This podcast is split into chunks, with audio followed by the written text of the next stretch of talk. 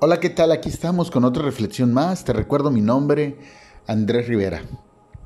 Vivimos tiempos que hoy en día nos gusta reclamar y decirle a Dios, Dios, ¿por qué me volviste a meter en, lo mismo? Dios, ¿por qué me volviste a mandar a esta persona? Dios, ¿por qué tú, tú me volviste a meter en, este, en esta situación adictiva?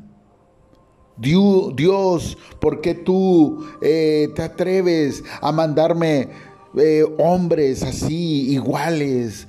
¿Por qué te atreves a mandarme mujeres? Y siempre culpamos a Dios y a Dios y a Dios. Porque cometemos el mismo error laboralmente, sentimentalmente, emocionalmente, empresarialmente, en todos los aspectos que quieras ver.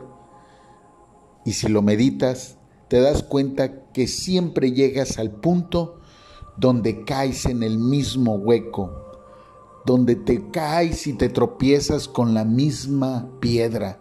Y le reclamamos a Dios y le decimos, Dios, ¿por qué eres así conmigo? ¿Por qué me mandaste ese, ese, ese pecado otra vez? ¿Por qué? Exageramos. Y no nos damos cuenta que somos nosotros mismos los que originamos todo. Somos nosotros mismos los que con nuestras decisiones, ¿sí? Con nuestras emociones, hacemos cosas indebidas, cosas que exagerándolas, ¿sí? Aumentándolas, no nos damos cuenta que somos nosotros en nuestras acciones desordenadas, en nuestros deseos desordenados. Pero nos gusta pasarnos la vida culpando a otros. Nos gusta pasarnos la vida señalando a otros y nunca nos hacemos responsable de lo que depende de nosotros. Siempre culpamos a Dios, siempre culpamos a mamá, a papá, siempre culpamos al vecino, al conductor que viene enfrente, al jefe, al maestro, a los hijos, pero nunca somos nosotros. Una vez escuché una persona que decía, es que en un, en un encuentro y según un líder él y daba su testimonio, es que Dios me metió en la adicción para, para de ahí hacer, hacer algo grande de mí. No, no es cierto. Te metiste tú y Dios te sacó. Pero no culpemos a Dios como culpamos a los seres humanos. No culpemos de nuestras propias acciones, sí, que se vuelven en resultados catastróficos. Y volvemos a cometer el mismo error y no sabemos por qué.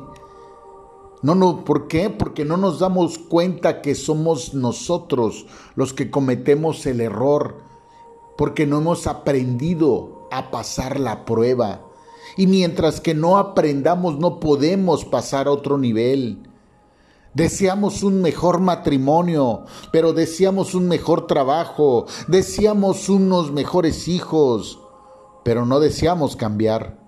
Deseamos que el mundo cambie a nuestro alrededor, pero no cambiar nosotros. Qué fácil, ¿no? Dice el libro de Santiago, capítulo 1, versículo 12 en adelante. Bienaventurado el varón que soporta la tentación, porque cuando haya resistido la prueba, recibirá la corona de vida que Dios ha prometido a los que le aman. Cuando alguno es tentado, no diga que es tentado de parte de Dios, porque Dios no puede ser tentado por el mal ni él tienta a nadie, sino que cada uno es tentado cuando en su propia concupiscencia es atraído y seducido. Entonces, la concupiscencia, después que ha concebido, da a luz el pecado. Y el pecado, siendo consumado, da luz a la muerte. Si no te has dado cuenta, si no te has dado cuenta, date cuenta cómo termina. Siendo consumado, da a luz a la muerte. Amén. Y dice la misma palabra que la paga del pecado es muerte. Y a veces creemos que la muerte es carnal. Déjame decirte que la muerte inicia espiritualmente y posteriormente la carnal. Es necesario que para morir moramos en el espíritu.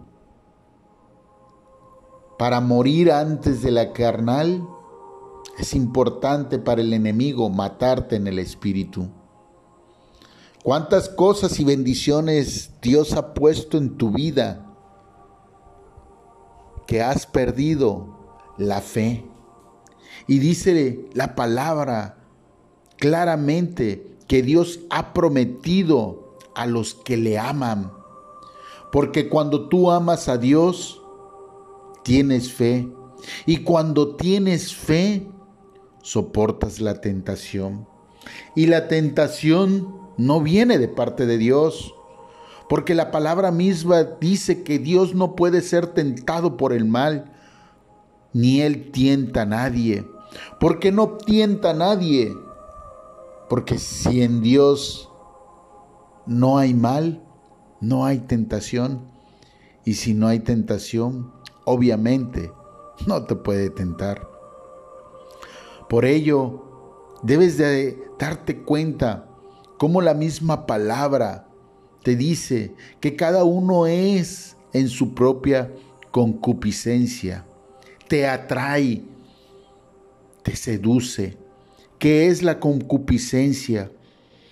Es el deseo de bienes materiales o terrenos, sobre todo el deseo sexual exacerbado o desordenado. Dime, dime si en esas cosas que le has reclamado a Dios como su responsabilidad porque te volvió a poner ahí, es porque tú has fracasado al no dominar esos deseos, ya sea en lo material, terrenal o sexual. Dime si entonces no has podido pasar esa prueba por la falta de fe, por la falta de amor. No has aprendido a resistir a tu orgullo, a tu vanidad, a tu soberbia, ya sea ante el jefe, ante tus padres, ante tu pareja, ante tus subordinados y a veces ante tus mismos clientes o tu familia. Dime que entonces no te has dado cuenta que tú eres quien ha perdido la bendición. Tú eres quien ha perdido la bendición porque no ha entendido que cuando Dios te pone ahí, es para que crezcas espiritualmente primero, porque no eres tan espiritual posiblemente como dices o como crees. Te pone ahí para que luches y resistas la tentación, puedas vencer y así seas digno o digna de merecer esa promesa, esa corona de vida. Por ello Dios te lleva de gloria en gloria y de victoria en victoria, porque las victorias se dan al vencer al ganar, al resistir.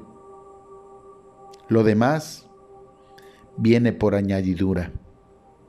Así es que anhelemos la corona de vida y no buscar el camino que nos lleva a la muerte a través de nuestra propia concupiscencia. Te recuerdo mi nombre, Andrés Rivera. Estamos en YouTube, en Spotify, en Instagram y en Facebook. Hasta la próxima.